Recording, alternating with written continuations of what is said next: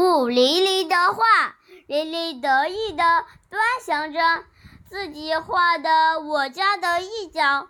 这幅画明天就要参加评奖了，玲玲，时间不早了，快去睡吧。爸爸又在催她了。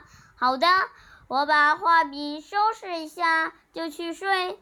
就在这个时候。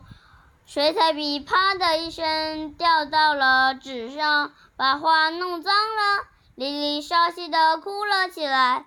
怎么了，莉莉？爸爸放下报纸问。我的画弄脏了，另画一张也来不及了。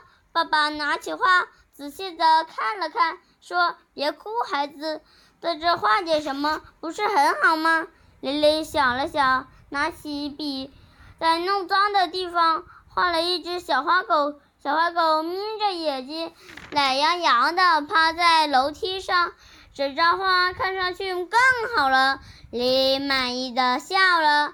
爸爸看了，高兴的说：“看到了吧，孩子，好多事情并不像我们想象的那么糟，只要肯动脑筋，坏事有时候也能变成好事。”